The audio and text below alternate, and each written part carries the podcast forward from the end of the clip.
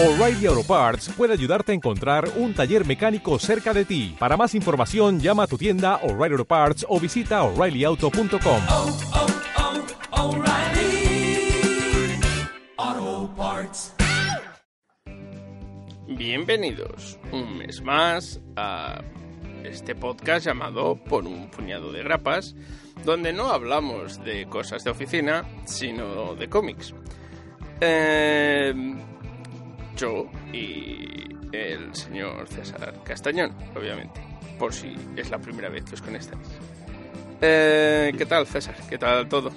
¿Qué tal la vida en este mes? explorando, explorando la posibilidad de hacer un podcast sobre suplementos de oficina y no, la- esto está muy de moda, ¿no? Los diferentes tamaños y colores de post-its y cosas por el estilo. Se, se estaría Pero de bien, ¿no? momento- O grapadoras de, de momento- distinto tamaño y todo eso. ¿no? Sería, sería Eso que... es. Imagina, espérate, no, no tengamos gente que se pone a escuchar nuestro programa pensando que hablamos de, de material de oficina. Puede ser, puede ser. Eh, pero bueno, Pero bueno. de momento preparado para, para una sesión más de reviews de diferentes y variadas eh, series de cómic Eh, pues sí. Esta semana, este mes, eh, vamos, eh, vamos a hablar de tres obras que tienen una cosa en común y es que el- en los tres casos hablamos de obras relacionadas con el género de los superhéroes, pero obras que le dan una vuelta de tuerca a, a, bueno, pues a las convenciones habituales. ¿no? Vamos a empezar hablando de Thor, diosa del trueno, esa etapa de Thor en la que eh, el martillo lo llevaba eh, una mujer, todavía lo lleva en la edición eh, española, Sí, hace de los poco cómics. eso es. En segundo lugar hablaremos de Plutona, una obra de Jeff Lemire eh, para Image, publicada también hace poco en España. Después comentaremos eh, algunas eh, noticias que han bueno, tenido cierta, cierta relevancia en las últimas semanas en el mundillo del cómic. Y acabaremos con eh, otra colección, otra miniserie que se está publicando actualmente en España, pero que en Estados Unidos eh, ya, ya ha acabado de publicarse, que es Batman White Knight de eh, Sean Phillips para, para DC. Y ese será nuestro menú de hoy. Para saciarnos del mundo del cómic. Eh, lo único es verdad que esta semana normalmente utilizamos, pues solemos poner un cómic clásico y no hay ninguno que sea un clásico. O sea, son todos de ahora mismo esta semana. Pero- un- Eso es un problema temporal.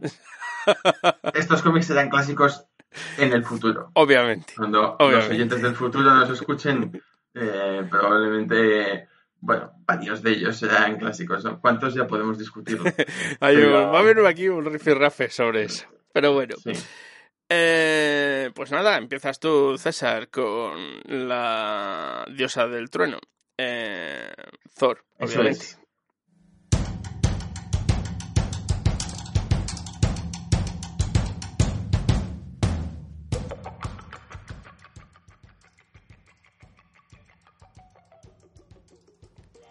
Empezamos hablando de Thor eh, y de esta etapa de Thor en la que es eh, un personaje femenino el que está detrás de Mjolnir, detrás de- del martillo que, que solo puede blandir quien es digno de, de ser Thor.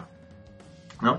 Eh, esta, esta etapa aparece dentro de, de lo que se conoce como el Thor de Jason Aaron, ¿no? Y surge a raíz de un evento de Marvel en el que pues Nick Furia le susurra algo al oído a, Thor, al Thor, al hijo de Odín, y este deja el martillo en la luna y no, mm, no puede volver a levantarlo.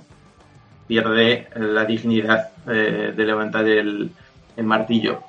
Entonces lo que vemos es pues una figura eh, en los primeros números de la serie no sabemos quién es esa persona, lo puedes sospechar, pero, pero no, no se sabía entonces que levanta el martillo y es una mujer que durante eh, algo más de, la verdad es que no los he contado, pero deben ser cerca de 40 números de Thor, eh, se convierte en, en este nuevo alter ego eh, que sirve que sirve para darle un, un giro argumental importante, yo creo, a, al carácter del personaje, sobre todo.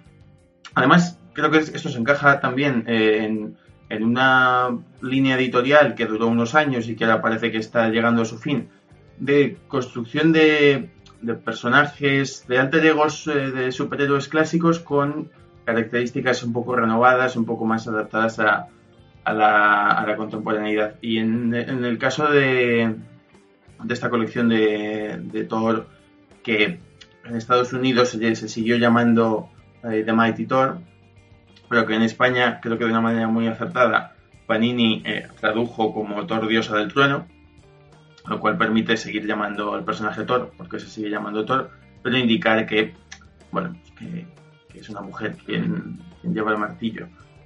Y es una colección en la que se explora mucho el, el tema mitológico, ¿no? O sea, Thor eh, vinculado a Asgard, vinculado a los dioses, vinculado a los diferentes reinos asgardianos. Vamos a, vamos a ver muchos elfos, vamos a ver eh, pues diferentes criaturas eh, y diferentes relatos eh, mitológicos. Y, eh, y a la vez aparece, hay muy poco, muy poco superheroica, digamos. Y el, lo que vemos es un cambio importante en el carácter del personaje. Porque ya no es ese señor, muy señor y mucho señor, que bebe mucha cerveza y liga con todas las mujeres con las que puede. Y un poco su carácter es ese, ¿no? El de soy un tipo un poco fanfarrón porque soy toro. Y mi martillo es más grande que el tuyo. Y, y entonces, pues lo que hago para recuperar fuerzas es eh, eh, beberme toda la cerveza que haya en el pueblo en el que esté y, eh, y tirarme a todas las mujeres que encuentre. ¿no? Pues bueno, esto que era, es una cosa que a mí siempre me ha costado un poco de Tori, que me ha hecho Sí, eh, a mí nunca- alejarme del personaje. Nunca enganché Pues con él por eso. Yo creo que es, Thor nunca es un, fue un personaje que me atrajo mucho, creo que era por eso. Aquí, por suerte, no. Lo que, lo que vemos es eh, otro carácter. Eh, el carácter, además, de una persona que, que es Thor, pero que ya no es, un, no es una diosa. Eh, esto a lo mejor es, es un casi spoiler, ¿no? Pero- bueno, creo que ya pero- todo el mundo sabe quién es en realidad. No lo vamos a decir, Bueno, pero creo que todo por el si mundo acaso lo no lo vamos a decir, pero, pero sí. No, no es una diosa, es una persona que se convierte en una diosa porque blande, a, blande el martillo de Thor, blande a, a Mjolnir. Pero, pero también explora un poco cuál es la relación ¿no? eh, del personaje con, con el resto de los dioses, con cómo se comportan, con cómo ven a, a los humanos ¿no? y a, a Midgard, ¿no? que es como llaman a, a la Tierra eh, en Asgard. Eso es- explora algunas de estas cosas. eh, y bueno, mm, trata también, mm, sobre todo en los primeros números, eh, pero prácticamente a lo largo de, de toda la historia, un poco eh, el- la manera que tiene de reaccionar este personaje frente al desprecio que sufre por el hecho de ser mujer eh, y por el hecho de ser de, de que- de que ahora el martillo de Thor lo lleve, eh, lo lleve una mujer, ¿no? Y yo creo que eso está bastante, bastante bien tratado, el carácter del personaje es, es muy fresco y, y se nota que, que hay una renovación brutal en, en- en ese sentido. Y se nota también en el apartado gráfico.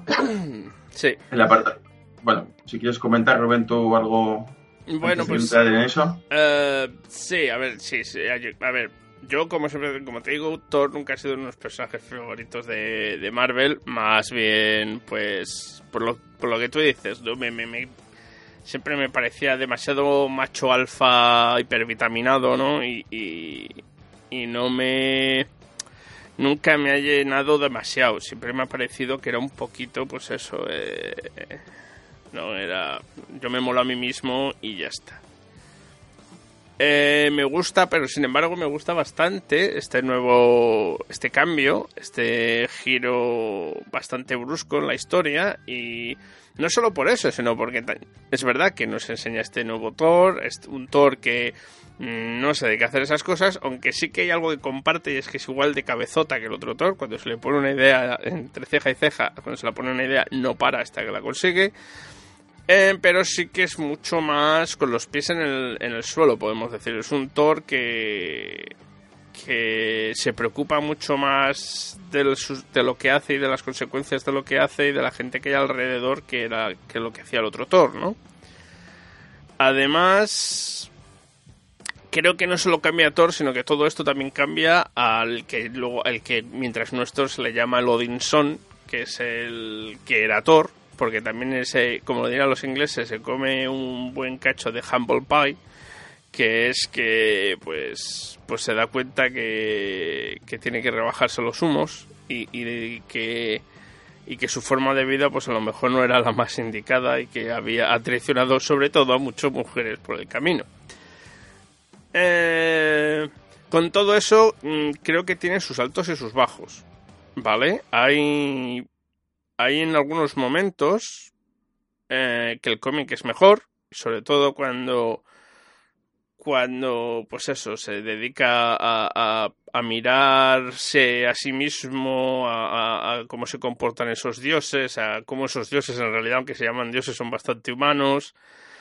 Y a eso y un poco menos cuando intenta ser más gracioso o intenta ser más liviano o más superhéroe superhéroe de oh mira qué bueno soy y cuando se vuelve más introspectivo, creo que es mejor. Cuando se intenta ser la aventura de la semana, creo que es cuando pierde un poquito de calidad. Pero obviamente, aún así, tiene unos varios ciclos que son de cuatro o cinco cómics, o varios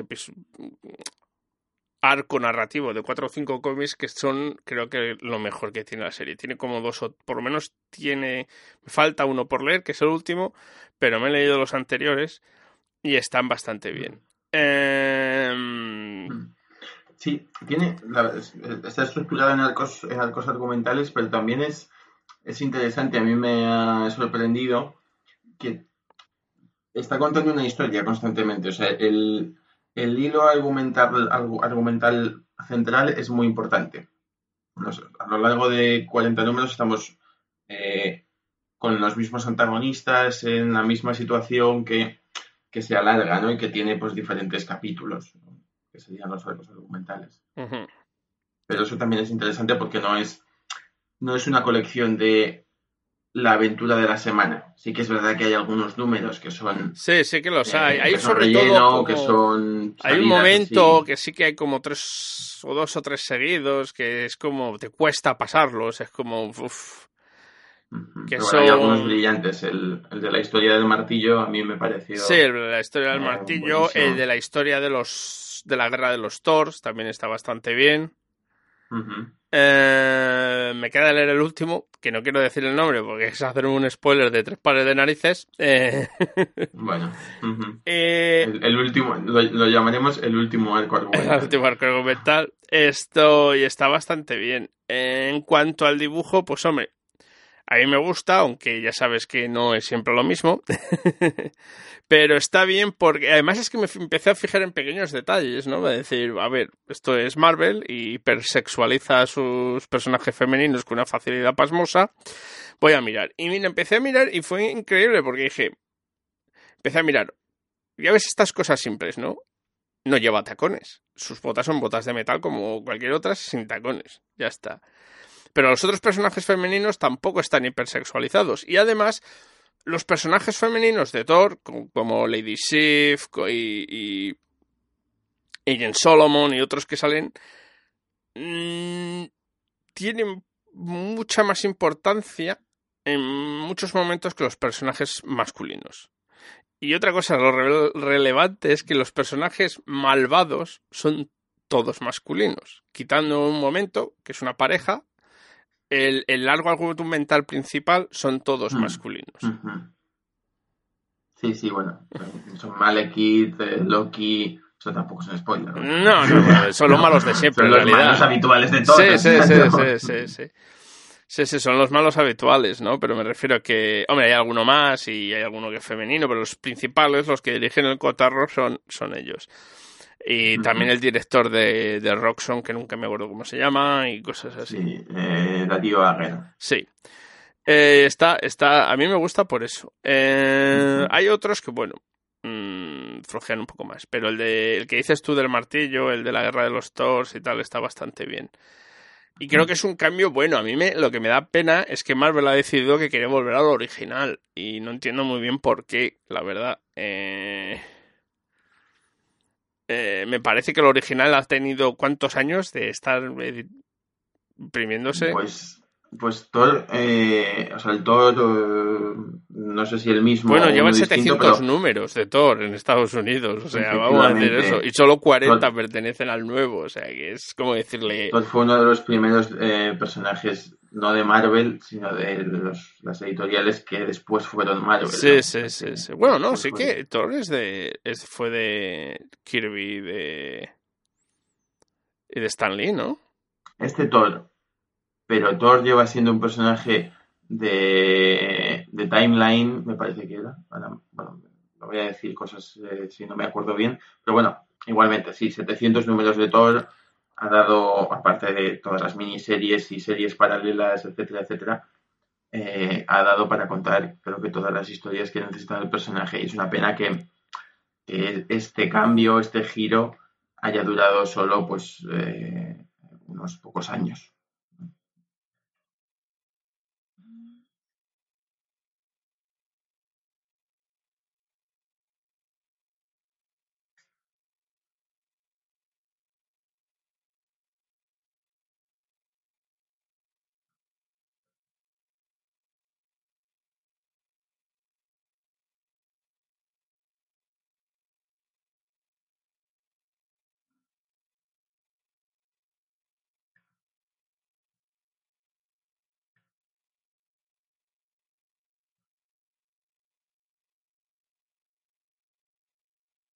Ujú. Sí, sí.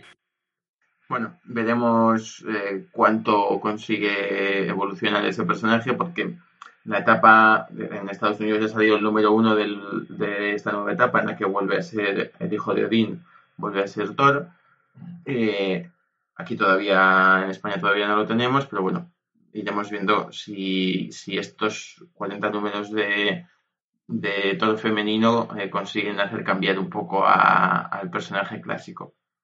Y, y yo sí que quería comentar que es verdad que el dibujo cambia un poco eh, en algunos números. Hay algunos números que no eh, nos lleva el equipo artístico habitual, pero sí que el equipo artístico habitual son Russell Dauterman y Matt Wilson.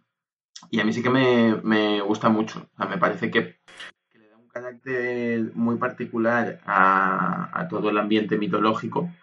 Eh, por un lado, porque el estilo de Dauterman es, es muy limpio, eh, muy afilado. Es muy limpio, pero no es directamente heredero de Kirby, sino como un poco más afilado, un poco más mm, indie. Y, y el color de, de Matt Wilson encima de las pocas líneas que dibuja, que dibuja Dauterman es brutal. El color sí que me parece una explosión de, contrastes y de y de, diseños, mm, utiliza un poco los diseños de página y, y los escenarios que construye Dauterman para, para crear un, un mundo nuevo que con, con una paleta de colores más sencilla o más clásica, mm, pues tendría mucho menos atractivo, ¿no? Y aquí sí que aprovecha mucho pues, el- poder del, del color digital para, para construir para construir todo, toda esa ambientación eh, mitológica. Y creo que además esta es una de, las, una de las obras por las que el año pasado Mark Wilson se llevó el Eisner a, mejor colorista, entre otras. Pero sí, sí, a mí el apartado gráfico, cuando lo llevan ellos dos, me, me parece espectacular y cuando entran los dos dibujantes, pues bueno, bien también. ¿no? No sé si mm, seguimos comentando algo más o si pasamos mejor a, a la siguiente obra.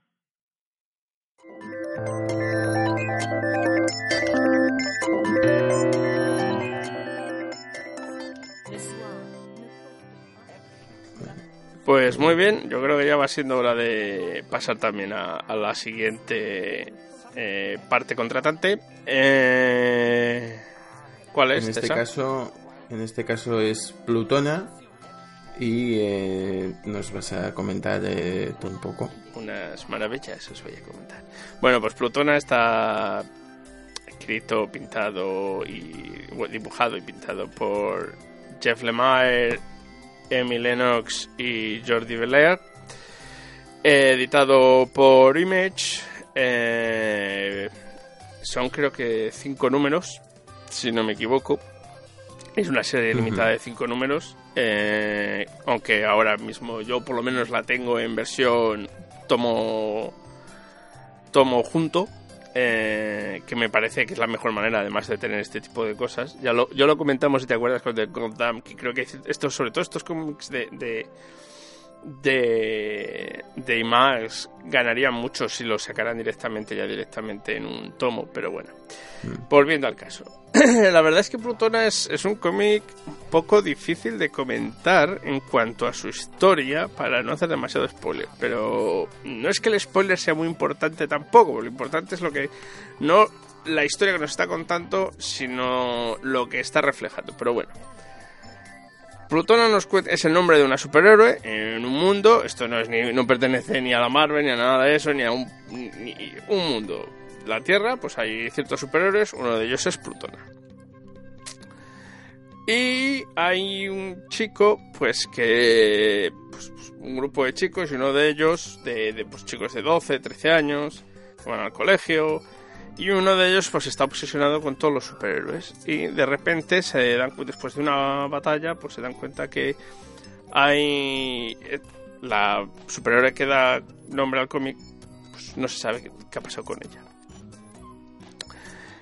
Y pues este grupo de chicos, que no es que sean amigos per se, quitando dos de ellas, que sí que son amigas, eh, por una razón u otra acaban todos juntos eh, delante mm, del cuerpo mm, inerte de la susodicha superhéroe. Y a partir de aquí todo genera una bola dentro de lo que es este grupo de chicos sobre cómo reaccionan ante eso de distinta manera según cada personaje. Eh, un poco, no todos, pero algunos son un poco estereotipos en sus relaciones o cómo son, ¿no? Tenemos el bully que, que es un bully porque a él su vida le va como el culo. Tenemos a la chica gordita que tiene una amiga que es muy pasota y todo esto, que también que es también el grupo, pero que y que siempre acaba cediendo a lo que ella quiere y la otra tomándose ventaja de ello. Tenemos el chaval este que está pues pues obsesionado y no tiene otra vida que no sea seguir a los superhéroes y el, el hermano de la de la chiquita esta que es un que es la pan pasota del grupo. Entonces, pues cómo se desarrolla muy brevemente, o sea, la historia que nos cuentas muy pequeñita, son en realidad, como ya digo, cinco números, como ese evento de encontrarse a Plutona genera unas consecuencias a nivel de su grupo y de relaciones y de y de comportamientos, ¿no? Eh, mientras también el cómic nos cuenta la historia paralela que va avanzando de lo que la sucede a Plutona y cómo es su vida en realidad. Eh, entonces, eh, eh, aquí tenemos el problema que, que hablábamos. Bueno, el problema. Yo no tengo un problema, pero me refiero. Yo creo que César opina distinto a mí. A mí me gustado bastante. Aunque. Aunque.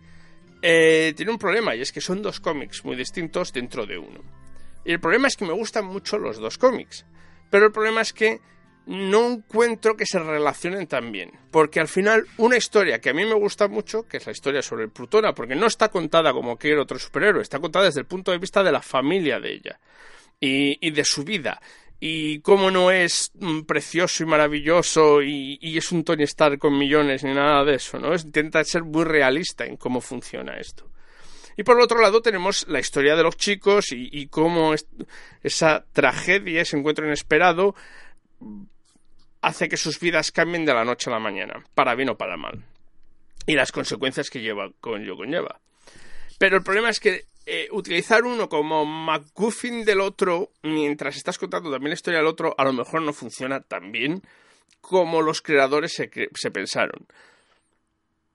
Me encantaría tener un cómic sobre, sobre Plutona y su familia y ese mundo de superhéroes que es muy, muy básico, muy un mundo de superhéroes muy, muy de, de, pues no sé, muy Watchmen en cuanto, no, quitando ella, pues parece que los otros superhéroes muchos poderes no tienen, ¿no? Y me gusta el, me encanta cómo esa historia de los críos, donde algo que es que esa sí que se puede contar perfectamente en cinco, en cinco cómics no necesitas estirarla para más porque tiene un final y, y es- y está ahí y, hombre se podría estirar pero no creo que sea necesario. Me parece que está muy eh, está bien contado pero me parece que no necesariamente las dos cosas tienen que ir juntos. Me parece una, una ocasión desaprovechada eh, el usar una cosa solo como para lo que parece un MacGuffin, ¿no? Como un elemento narrativo solo para ir desarrollando y para que te dé una sorpresa al final que no te esperas. Aún así, sigo diciendo que me gustan las historias por separada, me gustan. Me quedo con ganas de saber más sobre ese mundo de Plutona. eh, pero el- el peso dramático, la carga brutal, está del otro lado. Eh, el, cuanto al dibujo, eh, pues es un dibujo con colores apagados, con pero simples. eh, es un dibujo que no intenta ser espectacular ni nada de eso, pero sí siempre intenta cargar, tener una carga dramática con esos colores. Eh, el trazo, ya vuelvo a decir, es, no es que sea, no, no, vamos a encontrar poses ni nada de eso, incluso cuando es la superhéroe. Todo es como, como gastado, como viejo en, cuanto a, no hay nada que digas, ah, qué impresionante, es todo, hasta, hasta los superhéroes parecen cansados y parecen que, que, que, que, en realidad les gustaría estar teniendo otra vida, ¿no? Eh, los personajes incluso podrían estar en estilo un poco mangarizados, un poco más, se podría decir, no manga per se, pero sí un poco... Bueno, yo, yo el- el dibujo lo veo como un poco más tipo, bueno, un poco eh, en el, en el cómic underground americano. sí, sí que tiene algo ese, de eso, ese sí, estilo de dibujo muy característico, sobre Sí. todo la manera que tenía de hacer las caras de los personajes, la fisionomía, Sí, sí que se tiene una idea de eso, aunque sí que... muy de- sencillo. Sí, O sea, eso, no hay poses, no hay ningún fondo que destaque, no hay ninguna floritura. Es un dibujo muy funcional que narra correctamente, pero que no yo te creo que la da carga nada más. emocional de- en- está más en el color que en el dibujo, en este cómic. Sí, sí, sí, bueno. Yo- Jordi Belair es mi colorista favorita, eh, no me canso de decirlo. Pero no me parece que brille especialmente. Quizá es el objetivo, ¿no? Sí, yo Pero- creo que es que son el, el que tiene la carga narrativa, pero los colores Es vuelvo a ver, decir, todo son es un poco muy apagados. Aquí es Sí. todo mate, aquí no hay nada que brille, o sea, todos los colores son muy mates, muy Bueno, pero sí, eso es, eso es eh, marca de la casa también, ¿no? En, en este caso, en el caso de Jordi Belair. Pero. Pero en, en otros cómics consigue eh, acabados eh, mucho más eh, llamativos, mucho más. eh, con, con mucha más eh, capacidad para, para construir narración, para Para generar estados de ánimo. Y aquí es, es un poco monótono el, el tipo de, de color. Yo pienso que está hecho adrede, esa monotonía, ese... Sí, posiblemente, posiblemente. Porque, porque si no la historia, la historia es así. La historia no intenta destacar, destacar, no te está diciendo esto que te estoy contando es la. No, no, no, es todo muy básico, muy. Muy a pequeña escala en realidad, ¿no? Eh, y sobre la historia que nos, que nos cuentas. Bueno, yo eh, los problemas que tengo son los que has comentado. Primero que, que yo me esperaba una historia de adolescentes y me apetecía leer una historia de adolescentes del siglo XXI que viven en una situación como la que se describe en la sinopsis, digamos, y me he encontrado un poco de estereotipo. Se nota mucho que al final es una persona mm, que abandonó la adolescencia hace bastante tiempo. ¿vale? O sea, Jeff Lemire no es, no es un señor, eh, pero bueno, pues Sí. mm, creo que está entre los 30 y muchos y los 40, por ahí anda, ¿no? Eh, y se nota mucho que son estereotipos de adolescentes y que no intenta que no intenta hacer nada original, que no intenta construir personajes eh, con, con, vida propia, sino que, bueno, pues ya está, coge a cinco, cinco adolescentes estándar. Incluso la historia de Plutona, que luego eso ya tiene que ver con la forma de, de narrarlo, ¿no? O sea, al final yo entiendo que la historia principal es la de esos adolescentes que se encuentran sí. el, el, cadáver de Plutona, ¿no? Eh, sí, sí, de repente. Y que lo otro es un recurso para intentar darle profundidad a, a la historia. Sí, bueno, es un McGuffin Creo... en realidad. Puro y duro. Pero lo que pasa es que le alargan. Es un McGuffin alargado. El problema es que a mí me gusta en parte ese McGuffin. Me gusta la historia de la hija, de la relación. El problema es que lo más interesante, lamentablemente, en esto. O sea, me gusta. Pues es verdad que utilizan los clichés para hacer los personajes, pero no por ellos no son personajes que existan de verdad. ¿Vale? Sí, claro, y lo, pero existe, y existen en tantos, en tantos lugares a la vez que me parece que es interesante, o sea, me parece y la conclusión a la que llega me parece que está no me la esperaba y me gusta. El giro final está muy bien. Es verdad que eh, si el giro ocurre en el capítulo 4, en el 3 ya te lo esperas. Pero bueno, está bien. O sea, el giro de la trama me parece bien. Lo que pasa es que no creo que, que haga buena eh, al resto de la obra, ¿no?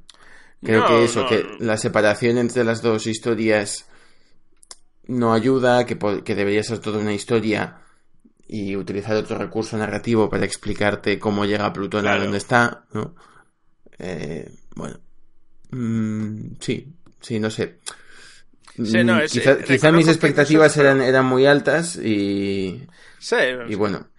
A, ver, yo me diste las opciones y yo estuve mirando los cientos cómics. Este me gustó precisamente porque era salir del. de salirse un Mm. poco más, ¿no? De. de, de pues, pues de las historias. Que no es la mejor historia del mundo, no, pero me gusta el, el hecho primero, como vuelvo a decir, no me, quizás el total podría haber sido mejor, pero hay muchas de sus partes que me gustan mucho. Es verdad que utiliza personajes cliché, pero es verdad que incluso utilizando esos personajes cliché consigue tener una carga emocional bastante interesante. Y es verdad que la historia es, la separa, pero me parece que está... eh, el personaje de, de la historia de Plutona está bastante... O sea, el- el- la construcción del personaje Plutona a como como decir, sí, sí, este es el, el superhéroe, ¿no? Que es lo que pasa, lo que nos enseña sobre todo los dos primeros números y decir, pero la vida real del superhéroe es esta. Y no es la vida de superhéroe que tú te esperas. Es una vida de superhéroe como muy, muy de, de abajo, muy, muy de working class, de clase trabajadora. Y eso me gusta. Eh, pero sí, sí, reconozco que no es una obra maestra ni es no perfecto, pero con esas tonterías mm, a mí me ha gustado. Además, mm, la verdad, se lee bastante bien, se lee bastante rápido. No es un... Sí, en eso estamos de acuerdo. Es un cuento y es un cuento, o sea, tiene esa estructura un poco de Sí, cuento, sí, sí. de Y, y- narración. y el final eh, es, es muy, una de las ágil. pocas veces que puedo decir, coño, el final lo mejora. Y es verdad, es verdad que, hay, que está muy bien acabada, muy bien acabada. Que es un No problema que muchos otros deberían. Hacen muy bien todo el cuerpo, llega al final y la cagan de una manera brutal. El problema es que creo que el problema es que sabían muy desde el principio al final y luego tuvieron que ir construyendo hasta llegar a ese final, ¿vale? Eh, pero sí, bueno, a mí ya te digo, me- tengo esa impresión. ¿Y pasamos Bueno. a la siguiente parte o quieres comentar algo más? No, vamos a pasar a la siguiente sección porque nos estamos eh, alargando Somos, son las tantas, las tantas y todavía no cero. las tantas. Vamos a comentar algunas noticias noticiosas Sí. y empezamos hablando de algo que, que ya se, se sabe desde, desde hace algunas semanas, pero seguro que alguno de, de nuestros oyentes o de nuestras oyentes no, no han eh, escuchado todavía. Y es que eh, las nominaciones a los Eisners de este 2018 ya, ya, ya han salido. Y eh, cosas de la globalización y cosas del desarrollo de la industria del cómic. hay siete nominaciones en las que aparecen eh, autores españoles. Que poco se parece a los Oscar esto. Es todo un récord. Sí, sí, efectivamente. Bueno, eh, tiene, tiene sus cosas, ¿no? Sus cosas de industria también, igual que, igual que los Oscars. Sí. Entonces, bueno, por, por decirlas así muy sumariamente, eh, hay sin duda eh, una estrella en, en todo esto, una persona que, que está destacando muchísimo en, en el cómic americano, en el mundo del cómic americano y que ya hablaremos por aquí más de él, que es David Rubin. Eh, por un lado porque eh, la obra Beowulf, eh, escrita por Santiago García y dibujada, entintada y coloreada por, por David Rubin, está nominada como mejor adaptación de otro medio. Esto es una obra que se publicó en España hace años y que acaba de ser publicada en Estados Unidos y esto pues ha generado esa, esa nominación. Pero es que además David Rubin está nominado también a las categorías de mejor dibujante y entintador por un lado y mejor colorista por, por otro, por pues la suma de trabajos que ha hecho a lo largo del- de los últimos 12 meses en, en series variadas. Eh, luego hay otra obra que es El fantasma de Gaudí, que ganó también el premio eh, el- hace un par de años, me parece. Sí, hace un par de años, en 2016, en el Salón del Cómic de Barcelona, escrita por el Torres y dibujada por Jesús Alonso Iglesias, que ha sido publicada ahora en Estados Unidos y que está nominada también como mejor edición eh, USA de material internacional. Hay una segunda obra que es Las Meninas, también guionizada por Santiago García y dibujada por Javier Olivares, que está también nominada en esta misma categoría. Y además de esto, eh, tenemos la, la nominación de Ricardo Fernández como mejor artista multimedia y la nominación de Marcos Martín y Munsa Vicente como, eh, como parte de la nominación de Barrier a mejor cómic digital. Barrier es un cómic guionizado por, por Brian Vaughan, dibujado por Marcos Martín y coloreado por Munsa Vicente. Y para acabar con todo esto, Carlos Ezquerra está propuesto como eh, para está propuesto para entrar en el, en el Hall of Fame eh, como reconocimiento a, toda su carrera. ¿no? Entonces, pues bueno, ahí tenemos una lista de, de lecturas eh, interesante de, de autores españoles que, que están también teniendo su repercusión en, en el mundillo estadounidense. Sí, sí, sí. ¿Tenemos alguno en el mundo? Porque yo tanto autores no estoy tan puesto como tú, obviamente. ¿Tenemos alguno en... no en los premios, pero me refiero algún español así que esté pujando fuerte dentro de DC o de Marvel? Bueno, hay bastantes dibujantes. Eh, de hecho, cada vez hay, o sea, los nombres son, son muy variados, pero bueno, yo dentro de DC y de Marvel destacaría en Marvel a Pepe Larraz, Ajá. que por ejemplo eh, se está dibujando el, o sea, ha dibujado el evento de Vengadores de No Surrender, que es- antes dibujaba Uncanny Avengers y después eh, ha dibujado este evento Sí. eh, que están, pues, se está publicando ahora en España, se publicó hace unos meses en, en Estados Unidos y que yo creo que es una de las eh, uno de los lápices así más destacados de, de Marvel ahora mismo y en, en DC hay, hay bastantes nombres, o sea, eh, en Batman está Michael Janin, en, eh, en Green Lantern Corps, eh, en Detective Comics, eh, hay, hay nombres españoles también detrás de- Sí. del dibujo. Ahora solo necesitamos que también sean los guionistas, ¿no? Eso, eso sí que no va a ocurrir. O sea, no hay nadie Sí, que no fruta. sea anglosajón de nacimiento que escriba en Marvel o DC. Pues no entiendo. De momento. Bueno, bueno, no sé, de me momento lo que hay son obras, obras eh, traducidas, publicadas en España y que se traducen al inglés. Bueno, eh, la siguiente noticia eh, nos comenta que Geoff Jones deja su puesto de ejecutivo en DC Entertainment. Efectivamente, el, el arquitecto del universo DC de los últimos 10 años eh, llevaba un tiempo ocupando labores ejecutivas dentro del mundillo más eh, vinculado a las películas de, de Sí, DC y era Warner. supuestamente el, el que, sobre todo con la sanidad de Zack Snyder, el que llevaba lo del... Eso es. el, el mundo cinemático o el DC Extended Universe, como le gusta llamárselo a ellos. Eh, Entonces, en, en realidad, lo que ocurre es que Jim Lee pasa a ocupar su puesto sí, y Geoff Jones posiblemente vuelva a escribir, eso parece, cómics. Cosa que sí, había dejado no, de pero le van a dar un no, no solo eso, también le van a le van a poner va a seguir con películas, pero haciendo una especie de sello aparte películas de DC que no están dentro del, de- del, del universo cinemático. Como Bueno. el Joker este que va a producir Scorsese o, o alguna cosa más que hay por ahí planeada. Sí, eso es. Pero bueno, también van a va a abrir un sello de cómics. O sea, un poco, Va a hacer de todo. digamos, va a volver a escribir en un formato más transmedia, ¿no? O sea, Sí, sí. desde eso, películas, series de animación, cómics, Sí. pero un poco más desde la perspectiva creativa y menos desde la perspectiva ejecutiva, que se lo deja, pues, a- en este caso, a, a Jim Lee, A Jim Lee. Que es otro peso pesado dentro de DC. Pues muy bien.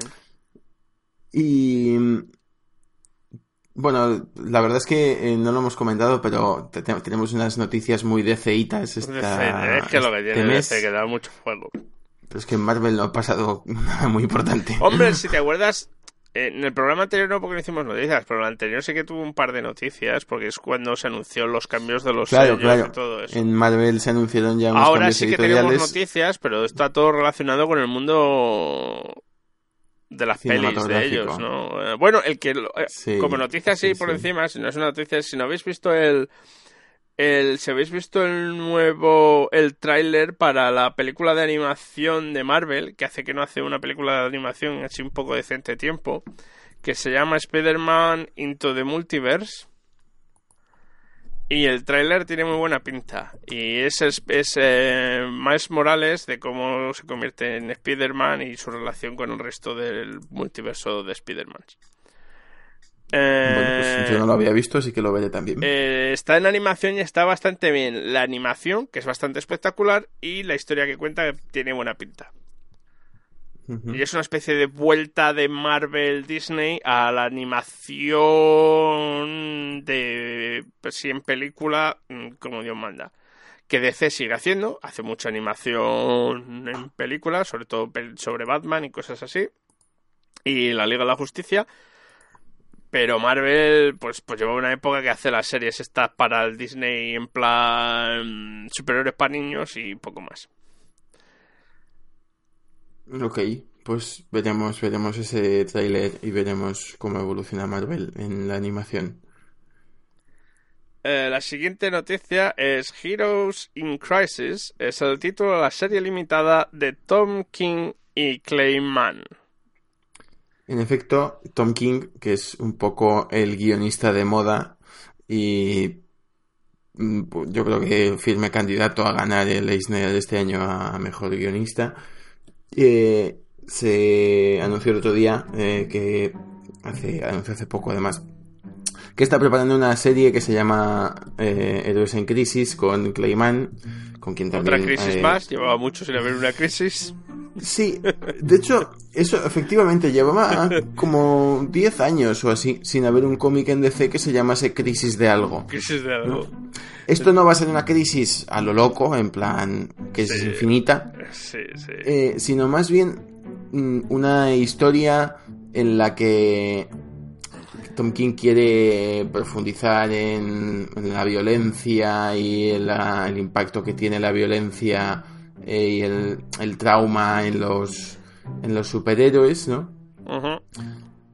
Y bueno, parece, bueno, pues parece una vez más eh, en, la, en la línea de Tom King eh, una miniserie en la que él mm, trabaja el género superheroico desde, desde una perspectiva lateral, eh, tocando eh, cuestiones que normalmente se dejan de lado en el en el gen- en, bueno, pues en los cómics más aventureros, ¿no? O sea, ya, ya se ha hecho famoso por, por estas miniseries o por algunas maxiseries. Y esto se empezará a publicar en, en Estados Unidos en septiembre. A mí me ha llamado la atención que la portada, en la que destacan claramente cinco personajes, que son eh, Batman, Superman y Wonder Woman. Y luego Harley Quinn y Booster Gold. Sí. Harley- Eh, lo cual, Quinn lo cual no, por no todos. sé, porque Booster Gold Harley Quinn es como... ¿eh? Bueno, veremos, veremos. Tom King es un gran conocedor del universo DC, así que veremos qué, qué hace con ellos. Y la portada me recuerda, bueno, no es la portada, ¿no? El dibujo promocional que han utilizado me recuerda mucho a la- al primer número de Crisis de Identidad, Sí. Eh, serie de la que hablamos aquí Hace- en, sí, hace un par los de primeros, primeros, segundo programa que hicimos. sí. Y bueno, estaremos pendientes de, de todo lo que haga Tom King, porque Porque lo mola mucho. Porque mola mucho, sí, sí. y hablaremos de alguna serie de Tom King eh, en breve, pero por Sí, aquí seguro. Seguramente. Eh, pues la última noticia que tenemos este mes dice que DC relanza Vértigo con nuevas series. Esperemos Sí. que mejores que las cagadas que han estado haciendo con Vértigo últimamente. O sea, no sabemos si esto es una buena noticia o una mala noticia. Si es para peor, que lo dejen, maten ya el sello y ya lo está. dirá.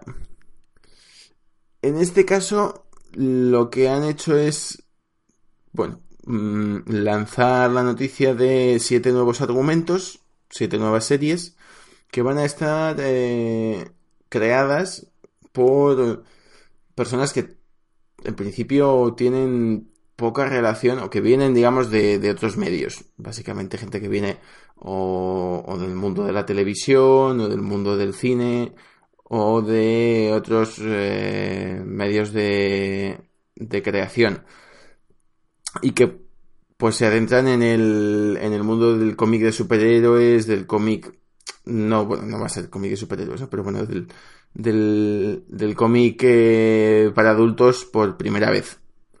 Eh, bueno, mm, tampoco voy a entrar en los argumentos de, de las obras que hay, pero sí que es una apuesta curiosa. No va a ser Vértigo, porque Vértigo pues desapareció y, y, y ya está, pero sí que parece que los, los intentos de crear un sello nuevo que sustituya a Vértigo no han funcionado y que, bueno, pues van a, en un, en un movimiento comercial bastante clásico van a intentar utilizar la fuerza del nombre de ver que tiene, ¿no? El capital que tiene Vértigo Sí, sí, eh, para, para vender esto. Veremos, veremos. Quizás salga algo bueno por aquí. Eh, sí, el problema es que todo lo bueno que tenía Vértigo lo han intentado meter a. a, a ¿cómo Al universo de Al universo de C Sí. y en el proceso se han cepillado la mayoría de ellos, lo cual es aberrante. o sea, Es evidente que Vértigo funcionó en una época y funcionó por un motivo que es que no eran cómics encorsetados dentro de, de los límites de los superheroicos, sino que tenían eh, libertad para, para crear más allá de limitaciones, digamos, restricciones de edad y, y de restricciones editoriales eh, de continuidades y universos eh, compartidos. ¿no? No, no está claro. Nunca les perdonaré lo que hicieron con lo que han hecho con Constantine y, y, y pagarán por ello. Pero bueno, Pero bueno, también hay que decir que a Tom King lo conocimos mm, básicamente gracias a, a una serie que se llama El Sheriff de Babilonia que se publicó en Vértigo hace unos años. sí. O sea que también pueden salir cosas buenas de, de ahí cuando se cuando hablamos de crear series nuevas. Sí, no, no, está claro. No, no estoy diciendo que las nuevas series no vayan a ser buenas, ¿eh? Y me parece que suena interesante es, eh, algunos de los títulos que están poniendo. No, no estoy diciendo eso. Estoy diciendo es que para este proceso, para ellos han cepillado lo que no está escrito. Y eso es lo doloroso, ¿no? Que, intentar hacer mainstreams, obviamente cómics que nunca iban a ser mainstream, lo que ha hecho es triturarlos en el proceso. Eh, Y yo creo Bueno, que ya Estaremos pendientes de ello y veremos, Sí, veremos sí, cómo claro, evoluciona. claro. También piensa que a la vez de esto tienen el otro sello, el de Animal, John Animal, Ya, un animal. Que es donde está el Doom Patrol y otras cosas. Es verdad que muchas de las series han acabado, que otras continúan. Y a ver qué sale todo eso, que la verdad es que tiene bastante buena pinta. Hablaremos del nuevo Doom Patrol dentro de poco, yo creo. Y me ha gustado Sí, bastante. sí. Esto, pero si no hagamos más spoilers o lo que vamos a hacer review, Y vamos a pasar, yo creo, ya a la última sección que ya va oliendo. talking, as if I was still in touch with the earth. Still one of you. Even though I am way up here. There's only one of me. There are millions of you to talk to. You can't see me now. You'll have to wait hours for the dawn. I'll have mine in a few minutes.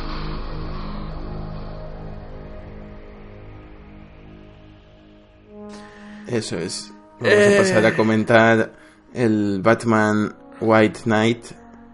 Y aquí Rubén nos hará la introducción. Aquí introdu- introducida. Eh, pues Batman White Knight es, como bien dijo en principio César, es sobre Batman, pero no es sobre Batman en sí. O sea, sí es y no es, y Batman no es el protagonista per se.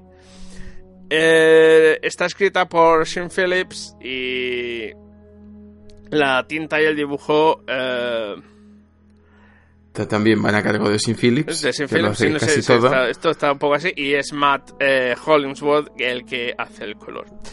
El tío este lo hace todo, es una caña de España. Eh, Hmm. es- es- eh, entonces, lo que nos cuenta esta historia eh, es. Pues empieza como siempre con un Batman persiguiendo al Joker, que es lo típico de Batman. Eh, hasta que, pues bueno, mm, es en una de estas que Batman, pues Bat- Batman está puntito a puntito de partirle el cuello al Joker porque... por todo esto, por, por lo de siempre. Y el Joker ingesta una cantidad interesante de... De de pastillas. pastillas que hacen que después de un tiempo el Joker deje de ser el Joker y se vuelva a Jack Napier, que es el, el personaje per se, que es lo, tendrá el alter ego de Joker, o el Joker el alter ego de Jack Napier, como que es el huevo, el huevo y la gallina, ¿no? Este, él, esta persona que, que podemos decir vuelve a sus sentidos o vuelve a, a un estado original y que se da cuenta de lo que ha cometido. Vamos, que deja de estar loco. ¿eh? Deja de estar loco y que o no está tan loco y que pues pues pues se da cuenta de lo que- de los actos de horror que cometió el Joker consigue después de ahora que está sano y de estudiar y tal que la policía le eh, pues ganan su juicio y que acabe en la calle Eh, allí se pone como como promesa cumplir el el hacer que este mundo en el que Batman eh, para algunos es la peor pesadilla de, de, de- de ellos y no precisamente los criminales, sino gente que vive en los barrios pobres y cosas así, pues quiere cambiar todo como Gotham es y funciona y volverlo pues, pues, pues, pues a una ciudad más controlada por... No controlada, sino es que es difícil de explicar leches. Pues, pues es una. Pues, pues, pues a una ciudad más normal. Y, y para ello, pues lo que quiere es. Es increíble, es convertir a Batman en el malo de la película. No el único, pero uno de los malos de la película. Hombre, al final está, lo, lo que está explorando es esa idea que, por ejemplo, salía, en- salía en algún... La tercera peli de Nolan, me parece. Sí. y que ha salido en mil cómics antes, ¿no? Pero bueno, por, por dar así una referencia más popular, de que en realidad es Batman el que genera toda esa violencia, sí, ¿no? en sí, realidad, la ciudad tendría su nivel de delincuencia habitual si no fuese porque Batman genera que haya una superpoblación de supervillanos. ¿no? Sí, bueno, eh, ahí no me acuerdo en qué cómic es el que se plantea que son los superhéroes per se el que atraen a los villanos. Si no estuvieran los superhéroes, no habría esos villanos. Es un poco la pescadilla que se borda la cola, ¿no? O lo mismo que fue primero el huevo o la gallina. Pero lo hace de un punto de vista bastante inteligente, porque lo hace de un punto de vista en el que, en el que nos enseña las cartas de todos, ¿de acuerdo? En todo momento, y nos enseña que nadie es perfecto, y que incluso con las mejores intenciones puedes hacer cosas horribles, en que aunque hagas cosas horribles, tiene que haber una especie de control de la ley porque si no esto acaba convirtiéndose y que al final todo el mundo que a río revuelto hay ganancia de pescadores también, ¿no? Que, hay beneficiados de que este status quo se consiga. Yo creo que lo que me gusta mucho es eso, de nuevo en este cómic, que es si hay superhéroes y no sé qué, pero el efecto que tienen esos superhéroes en el día a día de la vida mm, y más en concreto en la gente que menos tiene. Y, y cómo, aunque parezca mentira, son ellos los más afectados por la destrucción que genera Batman y todo esto. Y está muy bien. Y además me parece genial en que los personajes con más raciocinio, se puede decir, de todo el cómic, son los do- dos personajes femeninos. Que son Harley Quinn y son eh, Batgirl. Hmm. Eh, vuel- vuelve a lo mismo, ¿no? Es una especie que está bastante bien, es decir, los tíos con sus hormonas, con su tengo que ser yo, con tengo que ser el primero, y son ellas las que las que son más racionales y, y son capaces de parar en algunos momentos las peores consecuencias. El personaje de Harley Quinn hace un giro brutal. No solo lo hace el personaje de, de este, de. del Joker, sino que el de ella también es brutal. Es una Harley Quinn mm, no la bimbo medio tonta que se la está vendiendo también, se la ha vendido durante muchos años y que la película de Suicide Squad no ayudó mucho a mejorar la imagen y es más la Harley Quinn mezcla entre superheroína o super antiheroína mezcla con la psiquiatra que es. Y me parece que es un personaje que aunque no es el principal, ¿no? Porque no es el Joker o no es Batman, sí que tiene un... Bueno, tiene un papel clave ¿no? en, Sí. en el desarrollo. Yo creo que una de las muchas eh, características que hacen que este sea un cómic formidable es que maneja una galería de secundarios muy variada dentro, además, conociendo muy bien lo que es el, el universo de, de Batman y, y todos tienen un papel muy interesante, un papel clave en el desarrollo de la historia que en un momento dado se revela, ¿no? que en un momento dado Sí, sí, eh, claro. descubres que, que, claro, que esa persona está ahí por un motivo, sea porque tiene un papel en la trama, o sea porque mm, sirve para hacernos entender el carácter de, Sí. de uno de los protagonistas, ¿no? sea de Batman o sea del Joker, pero sirve para hacernos entender quién es ese protagonista, quién es Batman, quién es el Joker y por qué eh, el porqué de, de este enfrentamiento, eh, que no es necesariamente que uno es bueno y otro es malo, ¿no? No, no, que, no, no, el maniqueísmo salta totalmente claro, por los aires. que no es algo que no es algo que no se haya explorado, o sea, desde la broma asesina de Alan Moore, Sí, eh, sí, está claro. pasando por, pues, por, por mm, la, eh, la muerte de la una muerte en la familia, luego la muerte de la familia, hay un montón de, de historias sobre el Joker en las que en las que se explora esta relación entre ellos dos, ¿no? De un poco de necesidad. Sí, sí, sí. Eh, pero aquí eh, lo hace sin duda de una manera formidable. Y, y te hace. Bueno, te hace plantearte. eh, te genera una empatía, te hace plantearte que, que realmente mm, que merece más la pena, ¿no? Si un mundo dirigido por un tipo como eh, ese Jack Napier eh, sospechoso, eh, o, o un mundo en el que realmente eso Batman siempre está al borde de, de del salvajismo, ¿no? Al borde de, Del em, asesinato, y duro. del asesinato. Y, y luego, bueno, sí, la batalla de egos, sí, sí, hay, hay muchos elementos. Eh, todos esos elementos son de la historia, pero no, no dejemos atrás que el, el dibujo de, de Sean Phillips para, para esta obra es espectacular. No, no, es, es muy, muy, muy bueno. Eh, Es espectacular.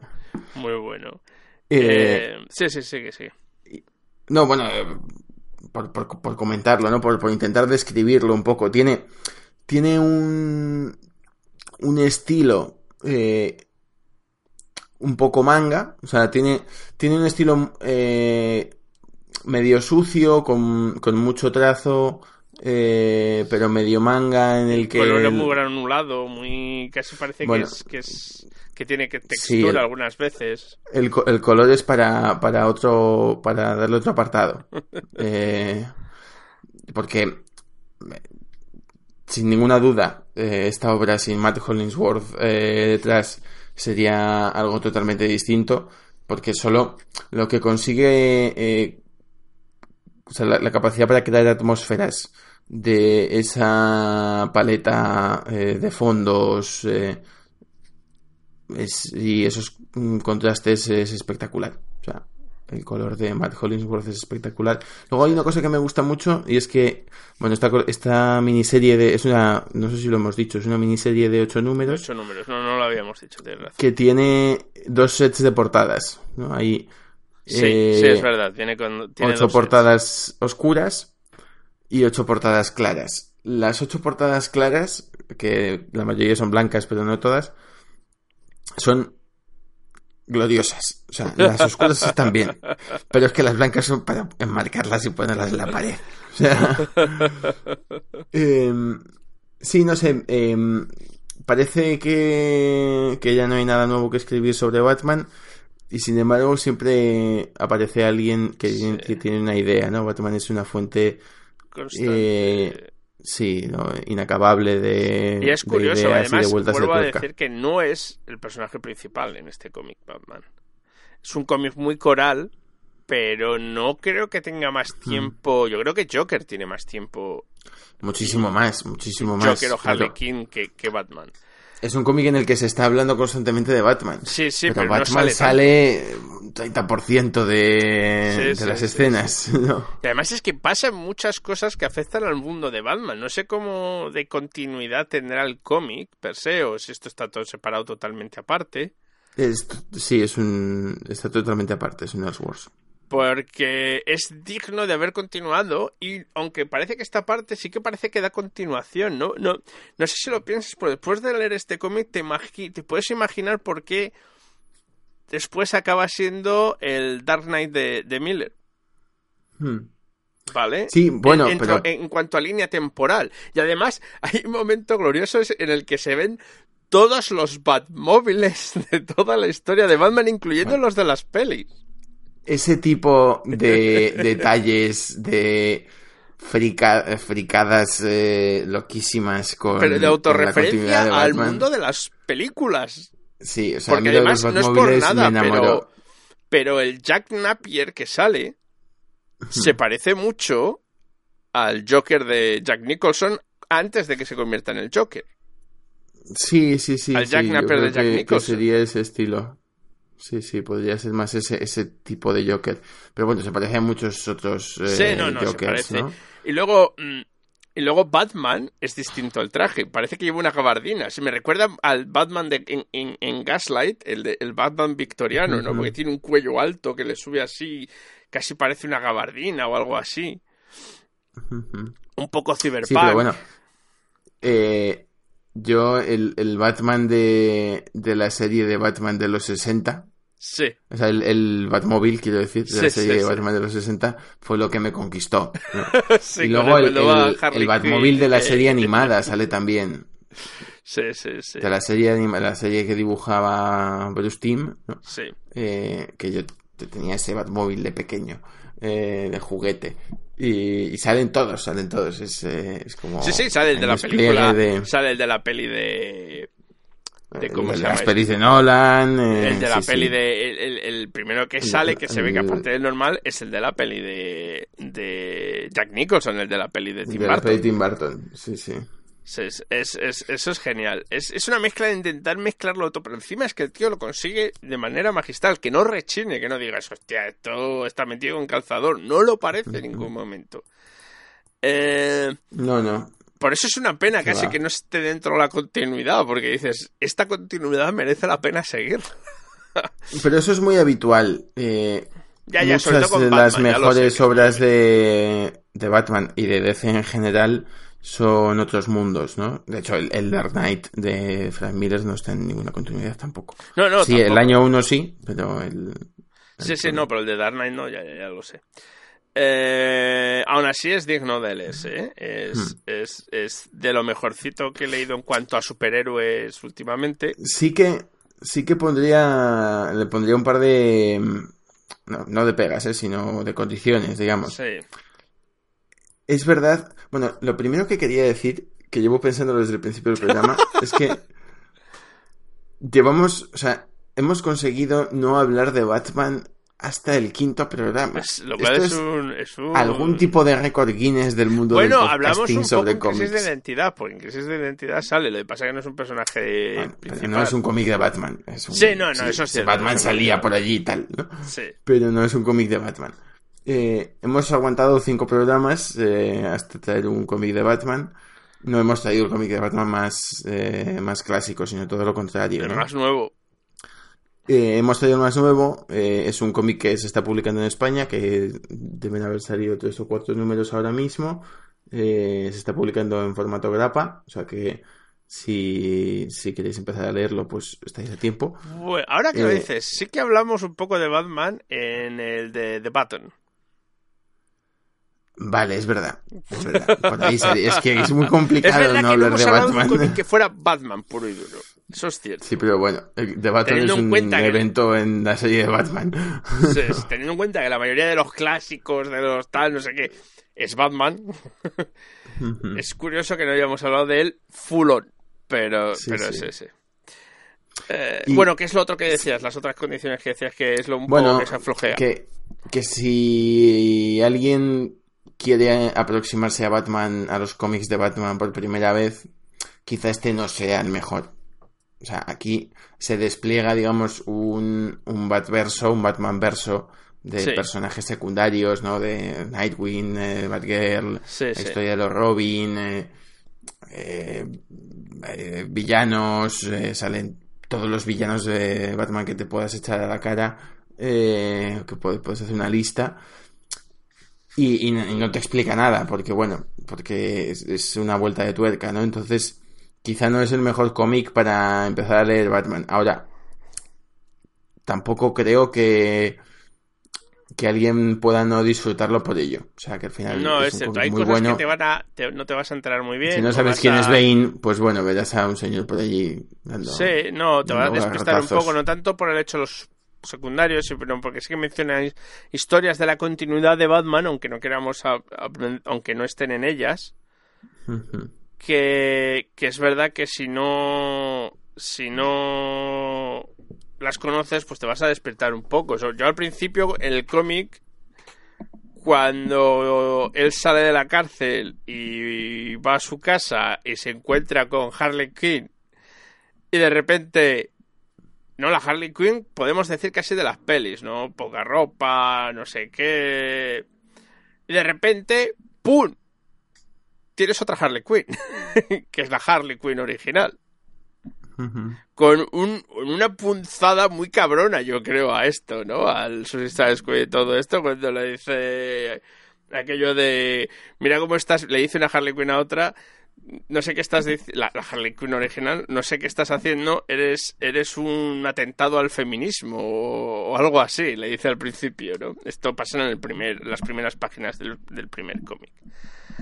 Eh, como punzada, yo creo, ¿no? Como, como diciendo, esto es lo que pasa cuando, cuando, cuando vais muy lejos, ¿no? Y, y, y me pareció muy curioso y muy gracioso. Tiene, tiene bastantes puntos ácidos. Sí, sí, sí, Sí, que los tiene, sí. Esto, bueno, eh, yo creo que ya podemos ir despidiéndonos porque esto es más largo que un día sin pan. Eh, y lo del día sin pan lo estoy empezando a pensar porque aquí ya son, bueno, allí son casi las 12 para ti, pero aquí son las 11 menos 10 y todavía no he cenado. Así que... Y con este detalle sobre la vida privada de Rubén, podemos eh, Qué mejor manera de despedirnos hasta el mes que viene. Hasta el mes que viene, No, sí, no no nos vamos no. sin recordaros, porque nos gusta mucho hacerlo, que podéis darle a like eh, en, al en nuestro Instagram. más todavía más importante que el like, al compartir y ya increíblemente importante el suscribiros. Eso es, suscribiros en, en el canal de iVoox, darle Eh, al el corazoncito iTunes, en el canal de iTunes, suscribiros a nuestros perfiles de Facebook y de Instagram y darle a me gusta a las publicaciones. Que es muy importante con- porque así sentimos el amor. Amigos y familiares eh, eh, a los que. Y, y otros advenedizos.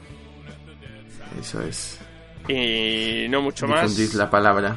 Eh, saber que también tenemos otro podcast en el que César colabora de vez en cuando y que yo hago con la señorita Conchidea llamado Cuatro Revision Funeral, que es en el que este podcast, en el canal que este podcast también está incorporado en iBox, en el que pues dentro de poco también podréis oír al señor César de, de nuevo y, y no mucho más. Pasároslo bien, leer muchos cómics, eh, sobre todo si son buenos. Y, Y hasta, el mes, que, viene.